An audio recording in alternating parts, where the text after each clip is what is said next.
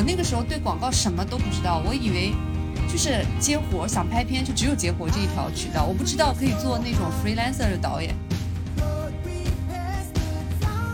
我我觉得可能因为刚创业，所以你是初生牛犊，那你那个时候就是就是干吧，兄弟们！我知道我去年是亏了蛮多钱的，但是我年终奖也不发。我我我知道去年很多公司他都没有发年终奖，就是或者是就人家说工资能发已经不错了，但是我们还是发了。丹尼是性情中人，心软心软啊。对，因为我们社交，我们做生意得有温度。对对对对，因为我们面对的是人。对，所以我就是很多客户就变成很很喜欢我这个。活生生的一个人，一个女孩儿，那我就给她了很明确的信息，我是一个很有那个烟火气的这样的一个女老板，啊，我才能去观察生活，我才能去创造出更好的作品。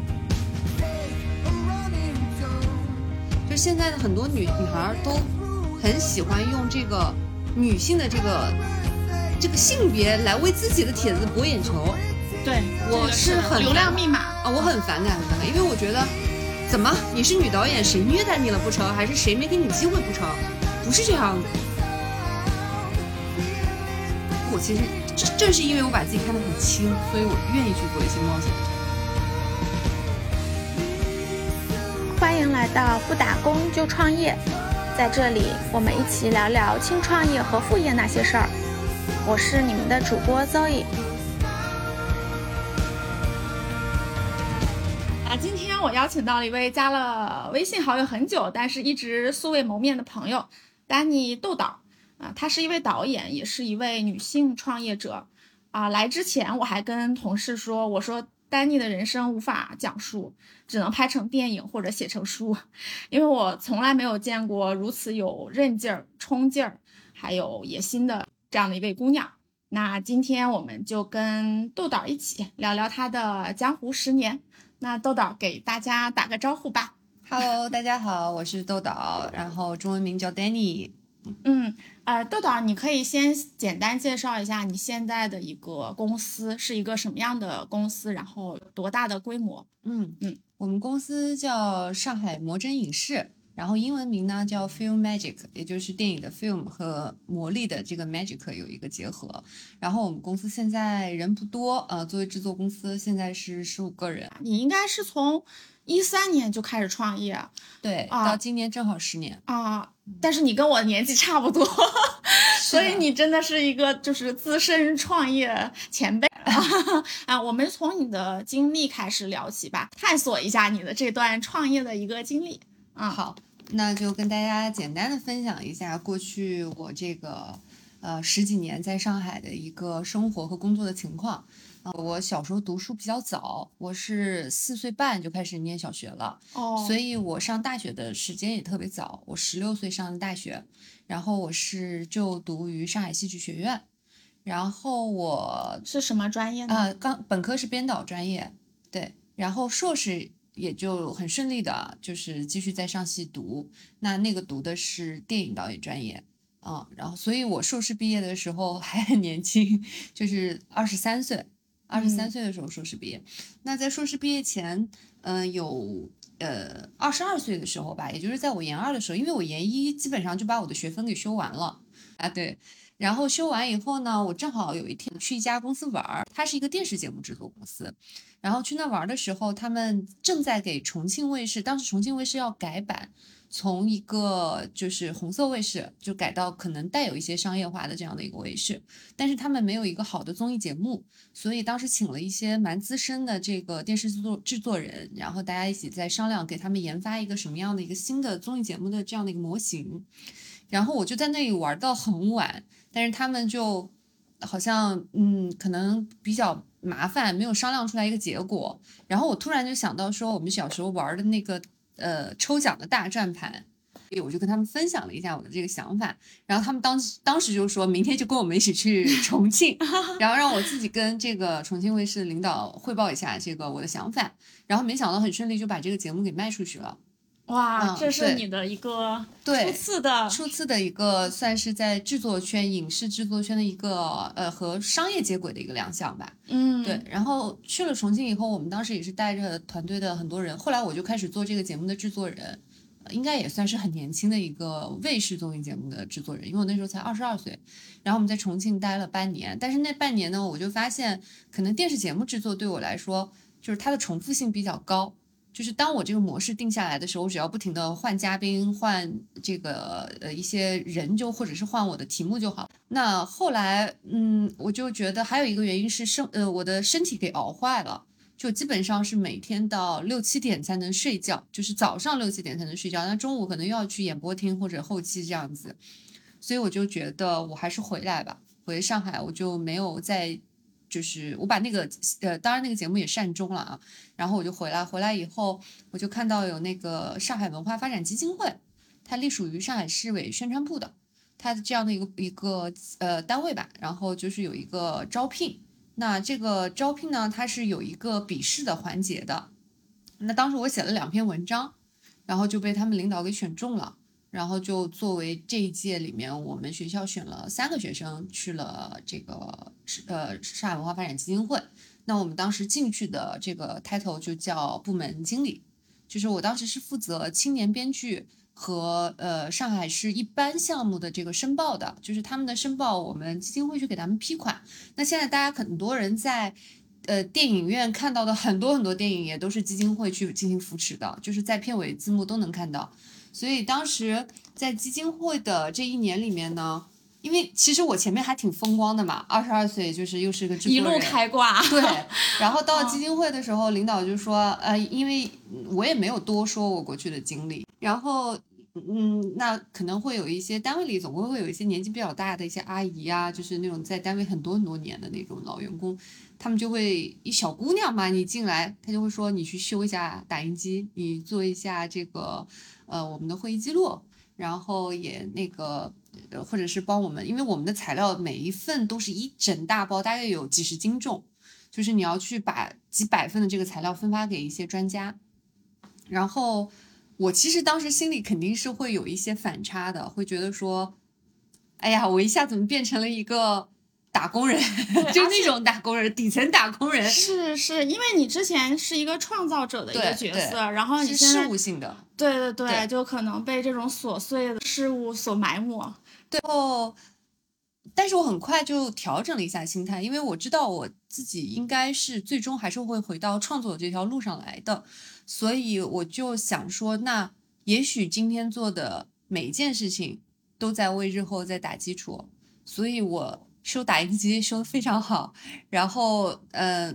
我在那段时间，就那一年里面，因为他很多专家开会，他是用上海话讲的，然后他们讲完一整个四个小时的会议，我的会议记录就要全部出来，他们讲的每句话我都要记下来，所以那一年我上海话突突飞猛进的进步。然后我的领导老领导他非常喜欢我，他觉得我挺聪明，然后又很踏实，所以他基本上是把我当女儿一样来看待。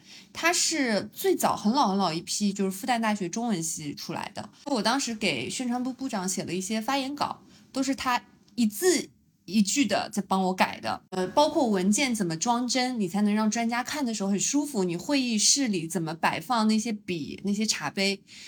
所以就是我后来才发现，这些技能就是在我创业的初期，你看我修东西我就很能修，然后我去比稿的话，我也知道我的比稿的文件怎么打印，嗯，让客户看得舒服，他怎么装帧，然后一些包括我现在文笔的训练，我也觉得很很感谢这个领导的帮助。但是这一年以后，我就突然觉得，我还是就是差不多我该学的我都学到了，包括我去看项目的时候，看一些电影项目，他们的一些计划书啊，这些大平台，其实基金会是一个很好很好的平台，很多编剧导演可能都是要麻烦你去帮他们就是搞申报的事情。但是我觉得这些资源并不属于我个人的，嗯，就是平台资源是平台的，嗯所以我想有一天我还是需要把一些资源掌握在我自己手里。那当时也没有太多想，就和一个当时的一个好朋友，一个摄影师，然后我们就决定说要开一家公司。我那个时候对广告什么都不知道，我以为就是接活想拍片就只有接活这一条渠道，我不知道可以做那种 freelancer 的导演。我什么都不知道。那我说那就开公司吧，然后我们就把这个公司先注册起来了。所以在快要辞职的那段时间里，我基本上是白天八点钟上班，然后晚上五点半下班以后，就是开始忙公司的一些接活的事情。那时候接的活比较小啊，几千块钱、一一一万块钱、两万块钱就这样，但是我们也都很认真的在做。那后来有一阵，我的合伙人就跟我说，他说，嗯，想要做好一家公司。呃，任何一个合伙人都不可以有兼职，就是你得，嗯嗯，focus 在这个事情上。那我就决定辞职了，然后就撒了一个谎，我就跟领导说，我说我要去国外留学啊什么。他当时还送了我一条很贵很贵的项链，就是还请了所有单位的同事，还给我开送行的 party，我觉得我很心虚的，然后就去创业了。你家你家里人？知道吗？没说啊，因为我也觉得就是这么好的一个在事业单位的这样的一个是事业单位吧？对对啊，没说。对我大概是辞职后三个月才跟我妈妈说的，嗯，木已成舟。但是我发现我妈妈可能她小时候非常的暴躁，她年纪大了以后她反而很开明。她当时就说：“你缺钱吗？”那作为我的原始股东，他赞助了我两万块钱一个注册的这个要花的一些手续费什么的啊，因为我当时身上没有钱，就是因为嗯事业单位工资不高，它都是很多福利，就是卡呀什么的，那其实拿到手的工资就三千多四千这个样子，其实很难存下钱，所以后来呃开始创业以后。呃，我就和合伙人商量说，我们要租一个办公室，至少得有一个大家能每天上班的这样的一个习惯，才能把这个气给聚在一起。那我当时考虑了一下，他就跟我商量说，看租在哪里嘛。那对于我们来说又，没有钱，可能是住在郊区会比较方便。但是我想了一下，如果客户要是给我们寄合同，看到这个地址是在郊区，那是不 OK 的。所以我就租了一个徐汇区安亭路那边的一个很破很破的一个阁楼。但是它那个地址至少是徐汇区安亭嘛，也是一个很市中心的地方。嗯，但那个是几几年？呃，是一三年啊，一三一三年对。然后那个房租是两千块钱一个月，呃，没有空调，没有厕所，什么都没有，就是一个阁楼。然后也家具也没有，非常可怕。就每天上班要穿过，就是我写的嘛，就是穿过那个内裤啊、西红柿啊、油锅啊，就这种地方，嗯。但是我们就反正就大家都从家里各凑点东西就开始办公了啊，对，然后嗯，当时我们呃当然也很年轻啊，就是行业里面现在很有名的一家大的制作公司头部的制作公司的老板，因为跟我认识，当我是小孩儿，他就跟我说啊，有一个很大的品牌啊，可能想找你们做。那你们要不要做？那我当时听了肯定很兴奋，对吗？那我就开始很用心的去呃准备一些这个方案什么的。后来我隔了这么多年回看，我才知道他可能是缺一个比稿的，就是 陪标的一家公司。天呐，跟你瞬间共鸣了。对对。然后，但是那个时候不知道，就觉得每一个机会要抓住每一个机会。对，因为我当年也也是那个样子，就是所有人叫我有求必应。嗯嗯，是的，对。然后，嗯，但是就没有客户嘛，没有客户，我就想那怎么办？就，呃，大公司我肯定供应商是进不去的，那我就想就买了那个第一财经周刊，那上面有一个，当时是互联网爆发的一个时代，就是一三年到我想一八年吧，都应该算。然后它就有一个专栏叫快公司，它报道的都是一些刚刚成立的、非常新的这样的互联网公司。我觉得跟着这一。波人一起成长是我比较大的一个可操作性，嗯，那我又没有这个是一个很好的一个洞察，对，然后我又没有他们的联系方式，所以我就托了一个猎头的朋友帮我找到了这个他们 CEO 的邮箱，因为小公司 CEO 的邮箱倒也没有那么保密，对吧？然后我就花了很多的心思去看他的采访，然后大概去百度搜一下他的是男生啊，女生啊。然后大概的一个就是他们是什么类型的公司，工作的习惯一定要错峰嘛，错峰发邮件他才会关注到。嗯，所以我的邮邮每一封邮件我都花了很大很大的心思，然后就是这样，大概做成生意的概率是百分之七十到八十。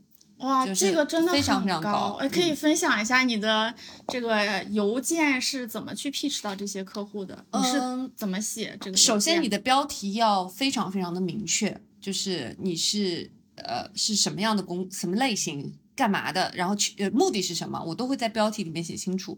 然后到接下去的时候，我呃呃，邮件的正文里面，我一定是分段来写的。就是我会标注一二三四五这样非常非常明确的标签。那第一段主要可能是介绍一下我们公司之前合作的一些客户的案例，那第二段就会呃讲明白我们带给他的是什么价值，那第三段会告诉他们我们在价格方面有什么优势，那第四段才会。说期望合作或者怎么样的，就是它是非常非常明确的一个一个邮邮件。嗯，我觉得这个技能也是真的是你在基金会里面锻炼出来的，对，就是条理非常清晰。是的，是的。然后我可能选，我再插一句啊，不好意思，就是你刚才说要提到你有什么样的案例，但其实那个时候你刚开始创业嘛，呃，因为我也知道客户。就特别会喜欢看有没有相关行业的案例。那这一块儿，当你没有案例的话，你怎么去展示给客户？呃，因为我在基金会我快要辞职那段时间里面，我们接了一些小的单子，但是这些小的单子也都是像当时的金立手机。就是还比较有名的这个金立手机，它的一些边边角角的东西发给我，那我会写的就是我们曾经服务过金立手机，或者是那个摄影师的朋友他在外面有会有之前有一些自己的这样的一个 free 的这个单子嘛，那我们就会把这些品牌名称给标出来啊，至少让他知道，比如说我品牌分为几大类，有的是三 C E 的，有的是财经类的，有的可能是科技类的。那分类给它分清楚，但是我比较聪明，就是我没有在邮件附件里附上我们的作品，因为当时也没有什么作品可以附，所以只是在开篇你先告诉人家，给人家一种哦你 OK 这家公司 OK，那等等到他回复我邮件的时候，我可以争取跟他见面的机会啊，或者是一些这样子，或者说我们免费当时帮他们写一些创意的方案，啊，那。还有一点就是我的邮邮箱的那个头像，就是我个人的头像，我肯定不能选一个太妩媚或者是邪魅的那种那种状态的，就是相对来说还是一个知性有亲和力，但是也不是那种卖保险的那种很 那种专业，但是你你的头像还是呃就是干净漂亮或者是是清爽的，那会吸引到别人的这个注意力嘛。那我觉得这个也是一个小小的一个 tips 吧。嗯，细节做的非常的好，对啊，所以成功人一定是有迹可循的。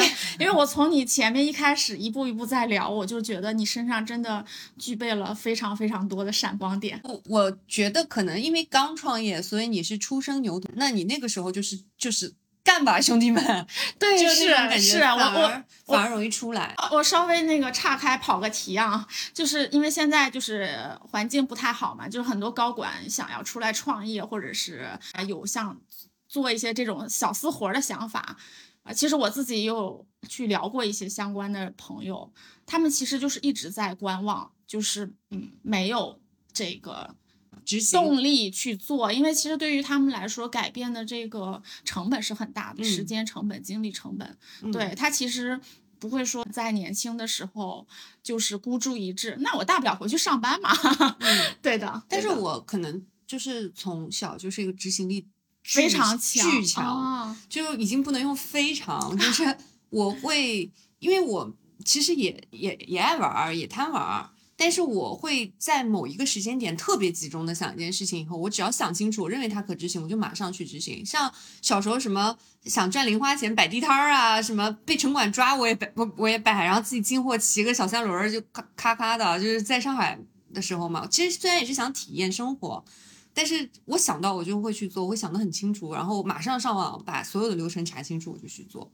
那那个时候可能也是这样子的心态吧。就是想赶紧把这个事情做好做出来，而且不管怎样都肯定可以。所以现在有一个叫吸引力法则嘛，啊对对吧？就是我现在就我想想我那个时候，我觉得我那时候心里没有说我做不成，这个想法都没有过。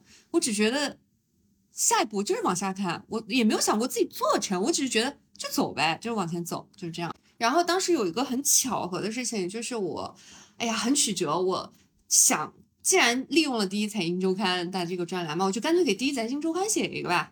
然后我就给他写了，然后又遇到了一个很好的编辑，他们正好要去采访当时 Uber 上海区的那个总经理，叫呃王晓峰 Davis 啊，然后就叫我们去帮他们拍了，也很巧。然后拍完以后呢，王晓峰就加了我的微信，然后也没说话，然后我就回来了。回来以后，没想到后来这个 Davis 做了摩拜单车，哇！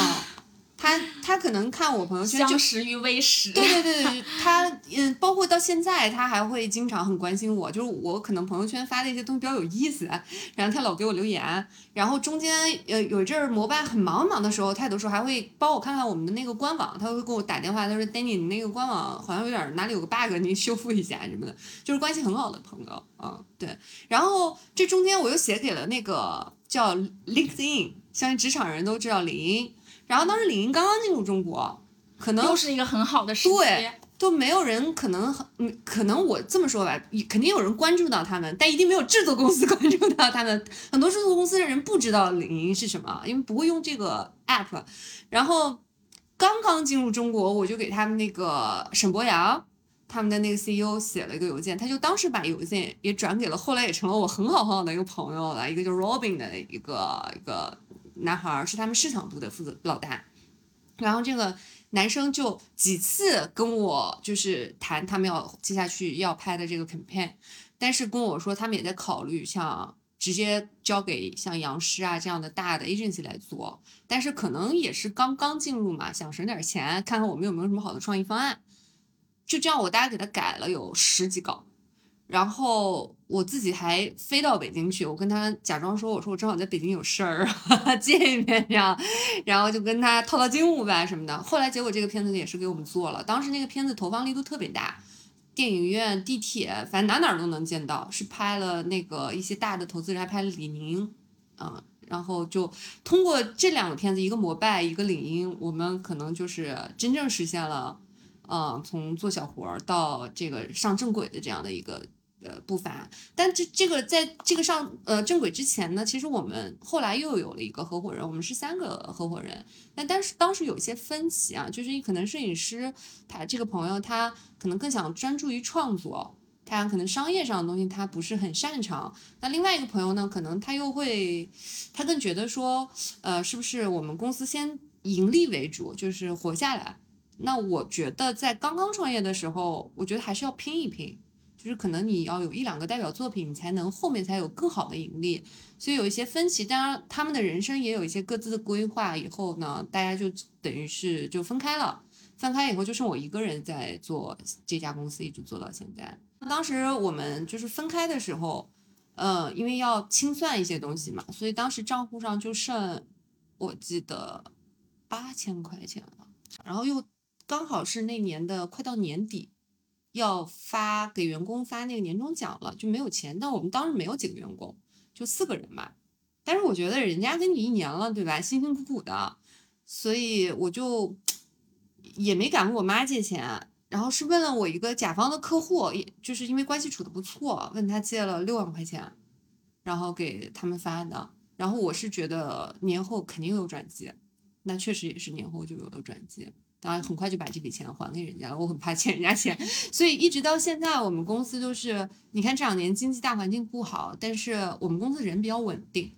就是我不管我今年是亏了赚了，我今年我去年是亏了蛮多钱的，但是我年终奖一定发。我我我知道去年很多公司他都没有发年终奖，就是或者是就人家说工资能发已经不错了，但是我们还是发了。嗯，丹尼是性情中人，心 软心软。嗯嗯，哎。那你刚刚说到说就是有转机的这一年是几几年？一六年了啊，那就一三年过去了。创业三年，嗯，前面我们就是零零散散的也在做一些项目，但是就是没有一个爆发期的一个增长。嗯嗯，然后大家好像就是你拉来的活儿你负责做，我拉的活儿我负责做，其实感觉也就是凑在一起用了一个公司的壳而已。并没有任何的一种管理体系化的这种，没有。嗯，但是，一六年就是井喷以后，因为摩拜也和很多品牌联名嘛，他们就会把我们介绍给那个这些品牌。所以，嗯，我发现我一个人带这个团队的时候，我的业绩基本上每年是百分之一百甚至到两百的增长。就那呃，到一直到一九年，我们都发展的非常非常快，就是一直在翻番。哎，那这个你拍片的话是自己要先垫款进去？哦，没有，都客户会给首付。哦，首付是吧？就那个时候，我的直客品牌直接找我们的概率还是在百分之七十。我们很少跟 agency agency 合作，就是基本上都是这个客户推这个客户，推那个客户，而那个时候又是互联网，你知道吗？互联网公司也也不太会和这个 agency 好像搞太大的那种。当时啊，就是大家都有有些公司是刚起步或者什么的，当然也有像华住集团，然后他们找我们也就直接找了啊，因为他们市场部还蛮清楚自己要什么的，就是都是这样子的，所以就是直客达到了百分之八十，嗯，但是那个时候我就发现有问题。就是像我们这样的公司，如果依赖于直客的话，后面就会活得很辛苦。因为有一些 to B 的直客，他们可能一年就拍一个，或者甚至两三年我就拍一个宣传片，我能一直用到用到很后面，我改改字幕我又用了。那我去获客的成本我就特别特别大，所以我后来觉得不行，我还是要和 agency 朋友合作，然后才又转了一一下。但嗯，那我觉得就是稍微会轻松一点。当然，直客我也没有放弃啊，就是现在基本上是对半开的这样。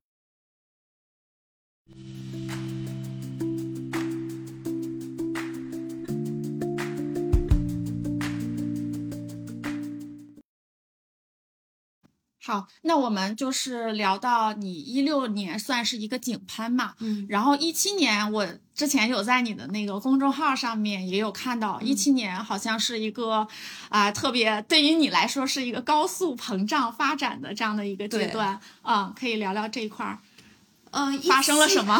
一七年、一八年我都有一点膨胀，就那个时候生意太好了，生意非常非常好，就我们活儿排不过来。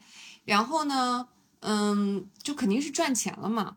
那小小的我没有见过大大的钱，就就可能觉得，嗯，就可以翻身做做主人。我可以问一下赚多少钱吗？我们那个我们人肯定没有像一些头部的制作公司那么多，然后，但是我那几年的流水就是大几千万是有的。哦，还挺多的。制作公司蛮多的，对，然后很厉害。我我又正好那个时候我是二十七八岁的时候，又爱美，我就开始疯狂购物，真的爱马仕里都是我的身影。就是嗯，那个时候就是出国，我们出国拍科比啊什么的，嗯，我都是坐头等舱，去哪里我都坐头等舱。但国内有些短线不说啊，然后在英国还买了套房子，哇，对。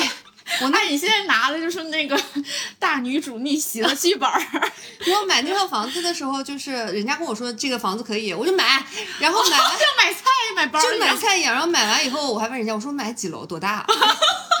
哇，太厉害了！就那段时间，当然也很累。确实，我我虽然我这人有一个优点，就是我虽然是膨胀，但是我没有工作上我一点也不懈怠，就是我工作该认真还是认真，这个是。然后呢，就是当我发现我快速膨胀的时候，我就意识到有点不对，不太对劲了。是有人提醒了你？没有人提醒，没有人提醒，因为我很爱读书。就是呃，我当然我现在也在做读书的博主嘛，我很爱读书，我就看书啊或者什么，我就越来越觉得自己不对，这个事儿不对，不是这样过的这个日子。然后我就迅速的把自己那个火焰给扑灭了。就是我我我我家里现在名牌包基本上该卖的都已经卖完了，就全部都出手了。就是我只留了大概几个我特别喜欢或特别有意义的，然后就是回归到让自己尽量的荷尔蒙那种稍微平静一点、peace 一点的时候，我再去呃重试一下，重新看回头看自己这两年的时间，我就发生了挺大的改变，非常非常大的改变。嗯，是一次蜕变。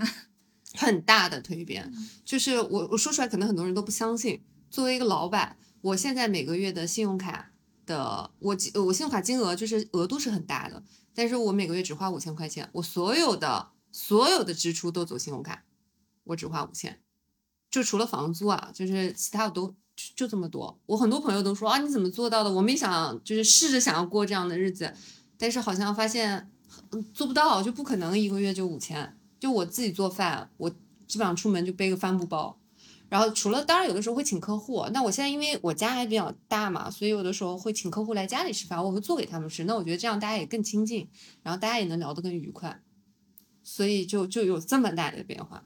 哦，哎，你刚刚聊到说还能请客户来家吃饭，我觉得你跟客户之间的这样的一种关系，其实是嗯，这个很神奇，非常难得的。因为甲乙双方其实很多时候因为立场不一样嘛，难免会有冲突。嗯，这个我觉得我很神奇。我前两天还在跟跟我一个甲方的朋友，我我在帮他找工作，对对，就是被裁员了，然后他也是来我家，我们喝酒喝到很晚，就像我们俩这样坐着，然后。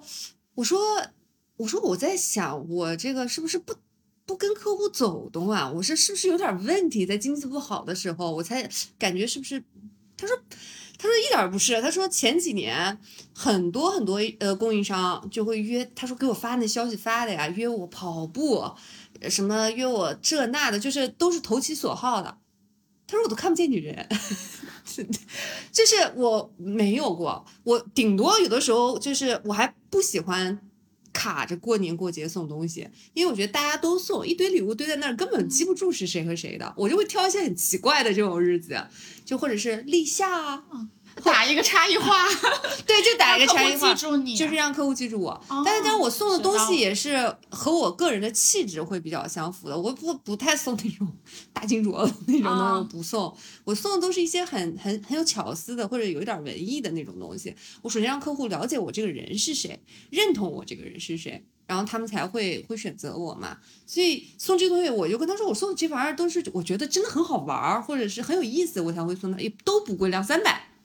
就这样，我最多就送到这样了。就送礼其实是一门大学问，嗯，对我之前也是在网上还看到有人卖课在教这个事儿。对，其实你并不代表说你送的东西有多么昂贵，或者说不是啊，请客户吃饭，那其实你请他吃饭，你还在耽误他的时间，你并没有说送对。表达对你的心意是的，就是我觉得送礼首就两点，第一点让客户记得这个礼物是谁送的，第二点让客户通过这个礼物了解你的这个老板的和这家公司的气质和你的为人。我觉得就这两点，我其他也不走动。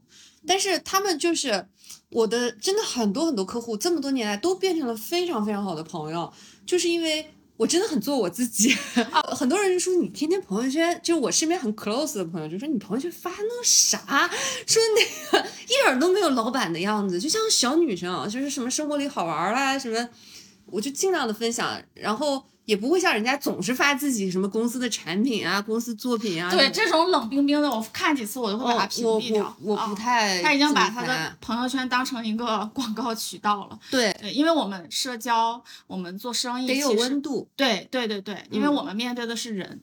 对，所以我就是很多客户就变成很很喜欢我这个活生生的一个人，一个女孩儿。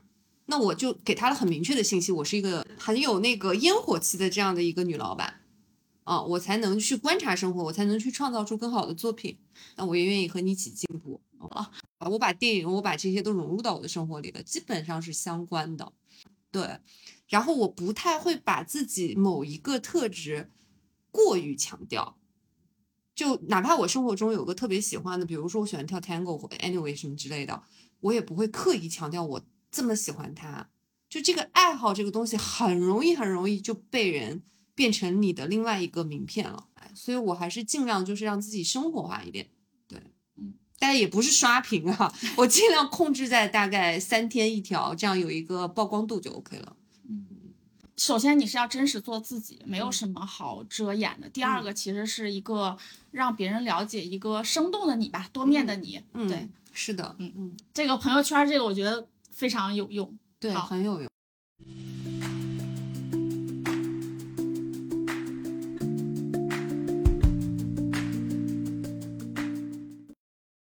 好，那再回到我们刚才讲到你的经历，那呃，一七一八年。这段时间，当你这个思想上就是有一个巨大的蜕变之后，可能就是呃返璞归真之后，那这段时间，然后后面就到了疫情嘛。那这段时间你的公司经历了什么？其实我们从二零年、二一年都还不错的，就是影响不是很大。嗯，因为当时我们也服务了像华为啊，然后一些比较大的品牌，然后也算是就是一直在服务他们，包括疫情。就最严重，就二零年，有品牌客户问我们说，能不能求求帮忙就是拍一下。我说这这怎么拍？然后就因为当时规定是七个人以上就算聚众了，还是我记得有这么一个明文规定，所以我们就是六个人，穿一个那个跟那个防防弹衣似的，然后溜到一个平面的棚里去，然后再六个人再溜进来，再六个人再溜进来，就是这样。然后但是人也不多，就十几个人拍了一个片子，还把帮人给拍完了，都是就是这样过来的。然后。这两年的时间我们还不错，其实说真的还不错，就是业务虽然没有上涨了，但是还是能维持的。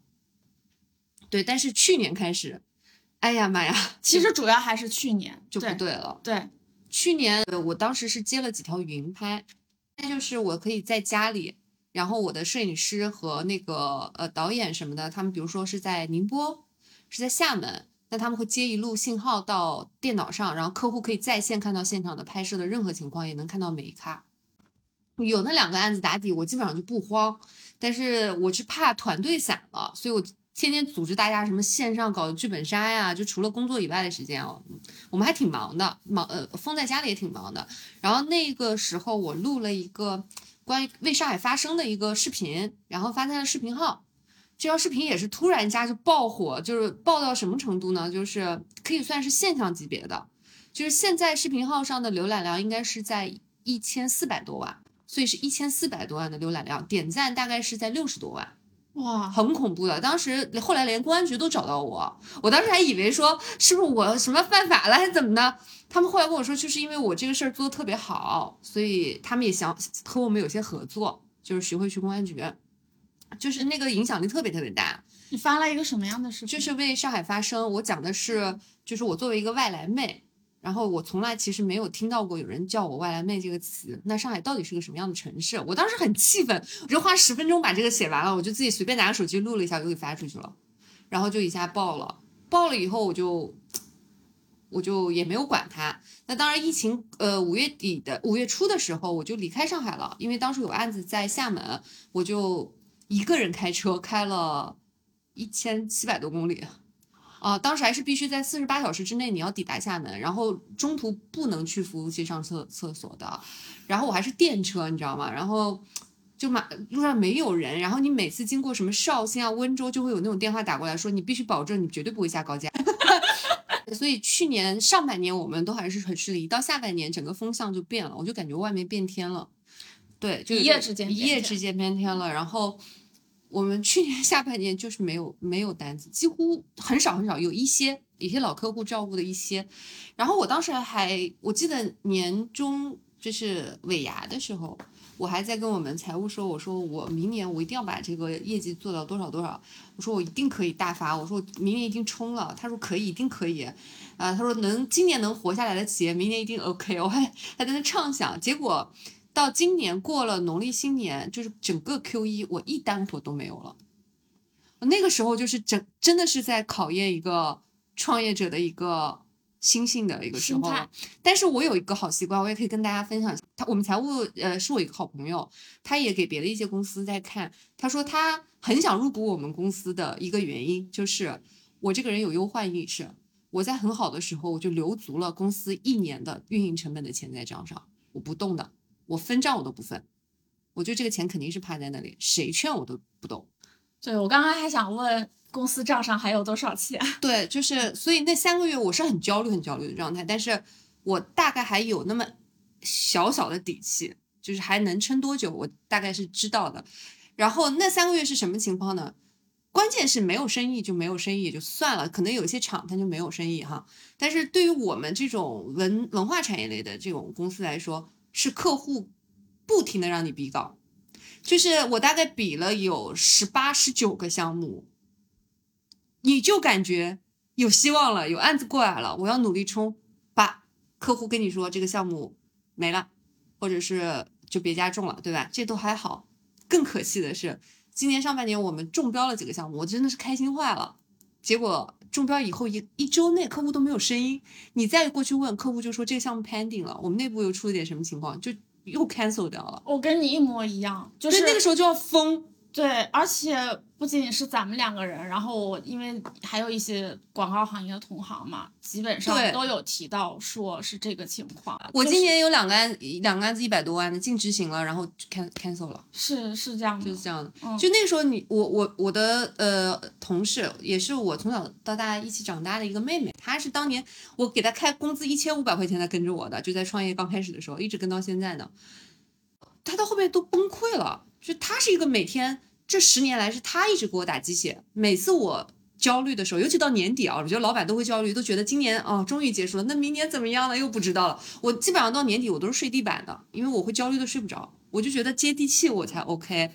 就每次都是他跟我说没关系，一定会好的。这十年都是他跟我说，到今年他不行了，他说我真的崩溃了，就觉得是老天爷给了你希望，又把你往更深更深的深渊里面就是推，就这个这个还不如一点点光都不给你，就这种感觉。对的对的，然后，当然，我觉得可能也是我真的广结善缘吧，也是贵人比较多。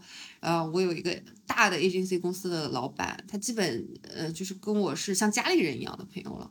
他就跟我说，我去帮你想办法。哦，他他们公司其实现在做媒介了比较多，没有什么创意部分的。他就是为了帮我这一把，然后特意给我拿了一个案子过来，然后就是我才挺到五月份才正式开单，就是可怕到这个程度。我那个时候每天瞪着眼睛瞪到了四五点，各种就是玄学的东西也都求助了，家里真的是所有的东西都搞了，没有用的，就是老天爷听不到的时候，他就是听不到。你说玄学这个点我也有试过，对，在家里面点灯，然后用一些佛牌什么的。对你那就可能都是小了，我就是在玄学上花了十几万了，就是哦因为可能我觉得创业者需要内心有一个支撑点，有的时候我可能因为我没有合伙人嘛，没有一个人商量，所以玄学可能是让我跟宇宙沟通的一个渠道。至少有一个东西是稳定我的心性的，嗯知道对的对的嗯怎么一定有希望，一定有希望这样走。所以现在做玄学生意特别好，嗯，对我都想做玄学生意了。我们俩一起改行。对然后，但是我后来就虽然五月份有这单活，但是还是后面就是空闲的时间比较多。但我突然意识到一个问题，就是人不能让自己闲着，你一闲着你就开始胡思乱想。那我就想的是，我一刻都不要闲着，我哪怕在家待着，我也一刻都，一定是做家务，或者是我去找本书来看，我一定手上是有事儿做的。于是有一天呢，我就可能在做家务的时候，有一天我就突然想到说，嗯，诶，我好像还有个视频号，好像粉丝还挺多的。然后，那我干嘛不好好做一下视频号呢？其实我们之前也尝试过做抖音，就是跟别别的一些朋友合合作做抖音，但是大家就是。我从写脚本到拍摄到剪辑都是我们在做，然后别大家可能比较忙，也没有办法，也是全情的投入。这时候我就想起了我的前合伙人说的一句话：不能有兼职。对，Fox 做这件事情，那我就决定说，哎呀，跟别人一起做太麻烦了，都要就大家的时间凑到一起，我还不如自己做。然后我因为小时候学主持人的，呃，然后我就想说，那我做什么呢？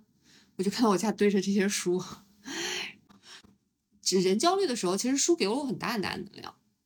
那我想，除了常规业务之外，我们就在做一个叫“豆岛读书”这样的一个号。嗯，那我我刚开始想法非常简单，就是我觉得好的书，我就给大家分享分享，然后分享分享，后来就发现，哎，这事儿挺有意思的，好像很多人就经常有朋友会给我私信说，我非常感谢你。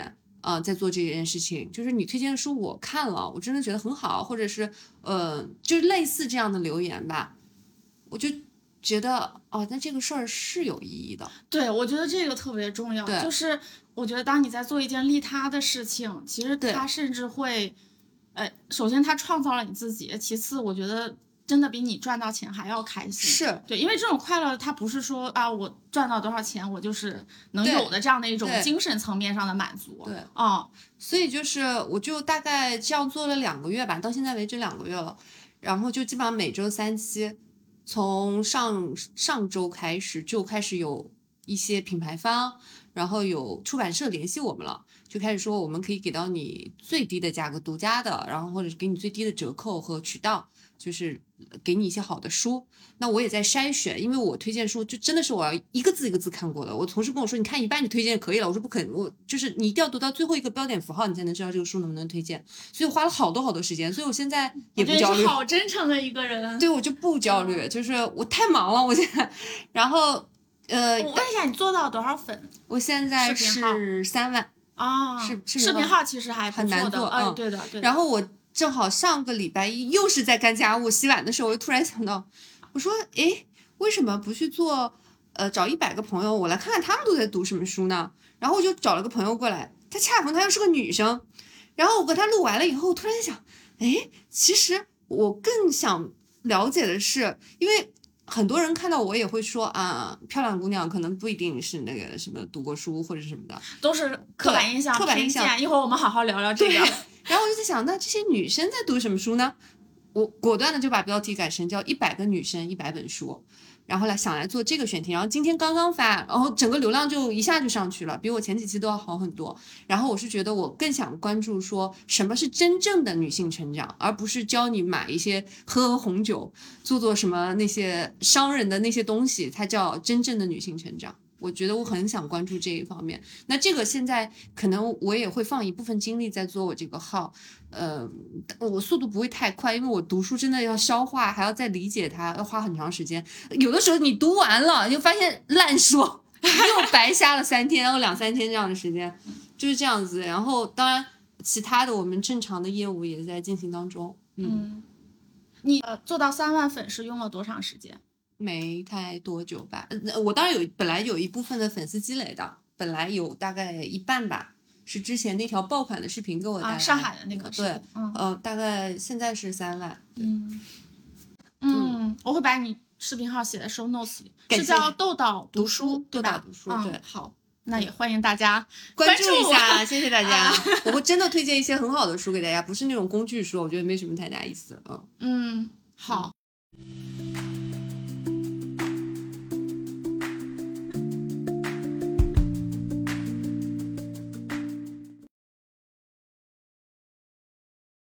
那我们接下来聊聊就是公司的管理方面吧。其实虽然说小公司谈不上太多的管理啊，可能更多的是人情取代管理。是，就比如说公司那可能大部分都是女生，然后大家很容易嘻嘻哈哈，就就真的是变成了朋友，就是会一起去蹦迪喝酒的这种。嗯，但是会发现回到工作上，就是他们还会是这样子是吗？对，是的。我觉得一个好老板一定是一个精神分裂者。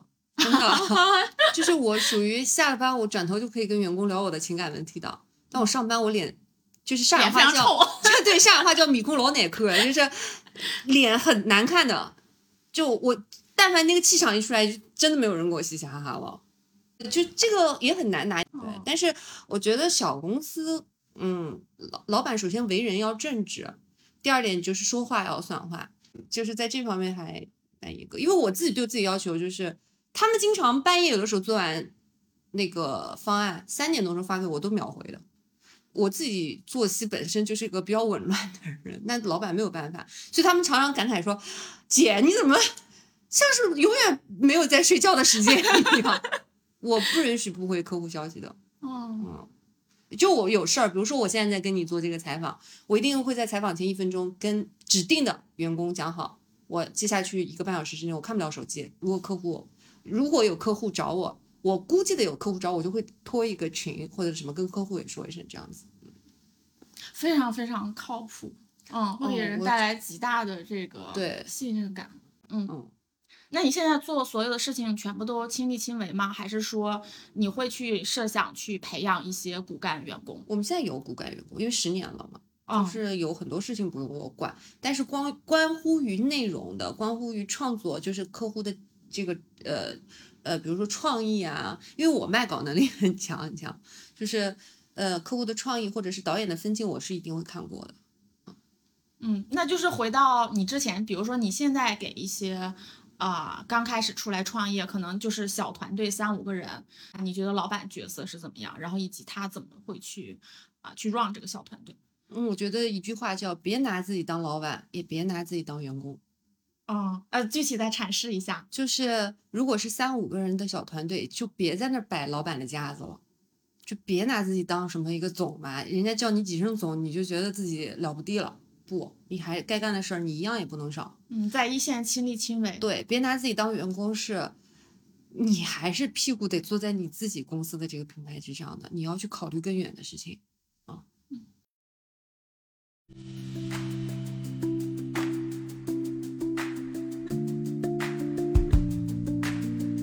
我们接下来聊聊女性创业者这个话题吧。我觉得可以去分享一下，比如说啊、就首先吧，你是一位女导演，那你是怎么看待这个角色？然后再一个就是，你觉得女生应该有野心吗？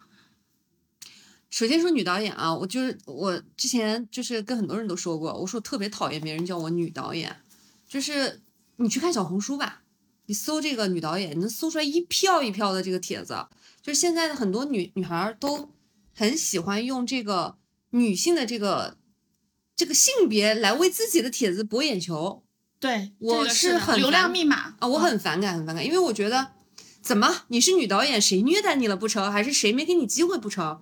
不是这样子的。现在很多的客户都非常非常尊重女导演，不是很多客户，我觉得我没有见过客户不尊重女导演的，而且客户提供的机会。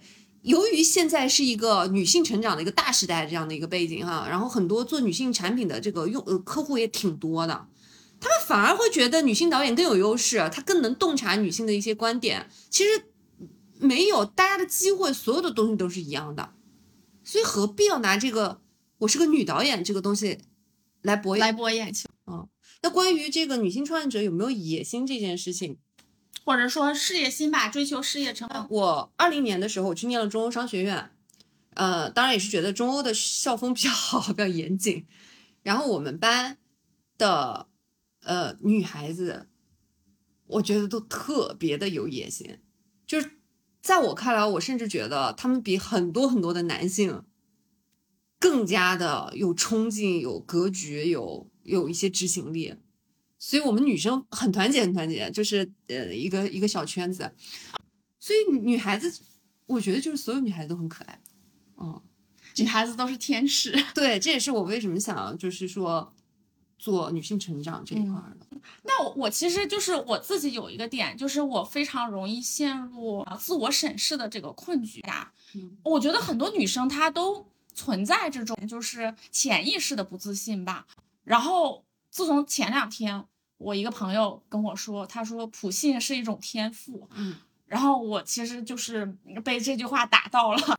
我说有一点就是，我其实正是因为我把自己看得很轻，所以我愿意去做一些冒险的事情，因为我觉得脑袋掉了碗大个疤，就是我是这么想的。但是这个思维就是说，你永远在面对风险、面对困难的时候，你不畏惧，但是你面对你自己的时候，你很畏惧。哎，对，是这样的一个点。你不你不自信，你不相信你，我没有不相信自己做不成，但是我总觉得我自己是不是没做好，可能有的时候会有这样的想法。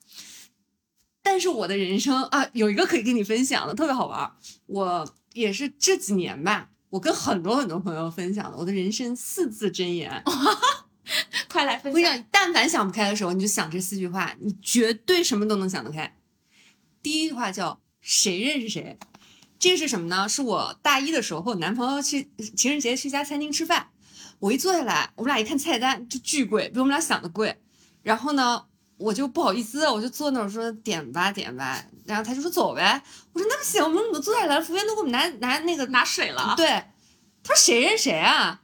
我觉得这句话后来给了我很大的力量，就是我现在做任何事情，就是没人认识我呀，没人会把你看那么重。我愿意穿这个什么晚礼服上街，我就上街，谁认识你啊？对吧？第一句话谁认识谁？非常好的心理暗示啊。第二句话叫做爱谁谁，就是我这件事情，你你来说我一句，他来说我一句，能怎样？到底谁的话是对的？我不知道，但爱谁谁谁，我谁也不要管了，我就按照我自己的想法活。第二句话爱谁谁，第三句话这句话最有力量，叫能咋的？东北话叫能咋的？能咋地？就是如果我公司开不成了，我会死吗？我不会的，我不会饿死。我回老家行吗？我种地行吗？我一定有办法活下去的。我只要活下去，我就可以再想办法。我今天交不到这个男朋友，我会死吗？我也不会的，还会有人来爱我的。所以遇到事儿的时候，我就永远在想，能咋的嘛？太通透了。对，这是第三 句话。第四句虽然听上去有点粗俗啊，叫做“喝死拉倒 ”。喝死拉倒，因为我很爱喝酒，哦然后每次敬酒的时候，我都会说“喝死拉倒”。其实他不是说真的是你要把这个酒喝喝的怎么样，而是说我人生在这个世界上，我喜欢的事情，我就尽情的去享受它。就是如果我因为我热爱的事事情，我就丢了命了，我也认了。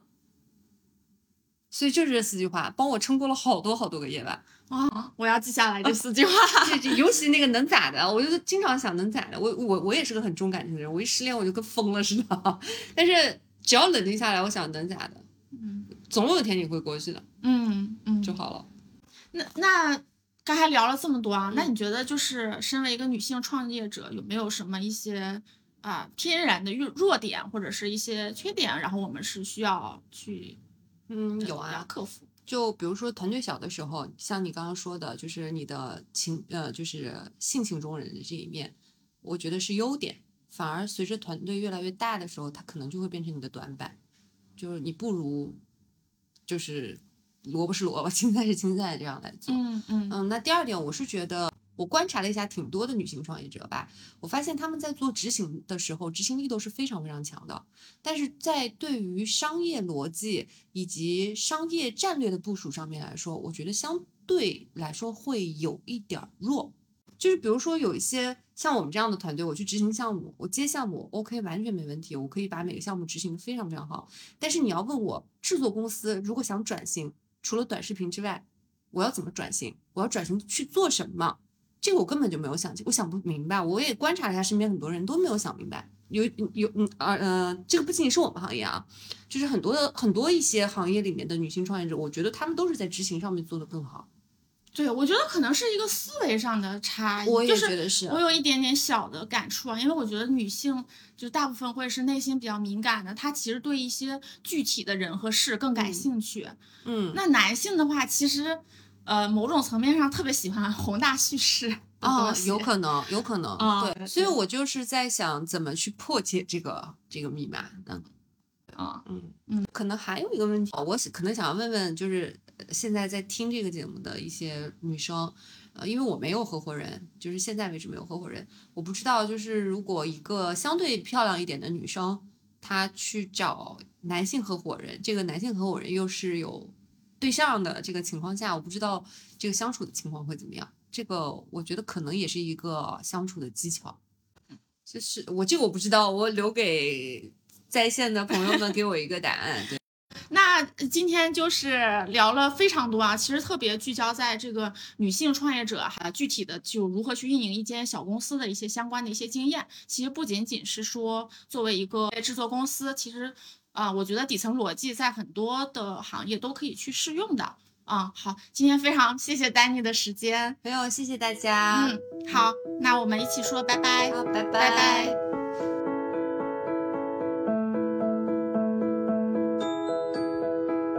不打工就创业是一档分享轻创业和副业经验的对谈型播客。我们会邀请各行各业中拿到结果的创业者们，从一线视角谈谈在搞钱过程中踩过的坑、交过的学费以及跑通的商业模式，帮助你打破信息差，找到适合自己的创富之路。和我们一起不打工就创业吧！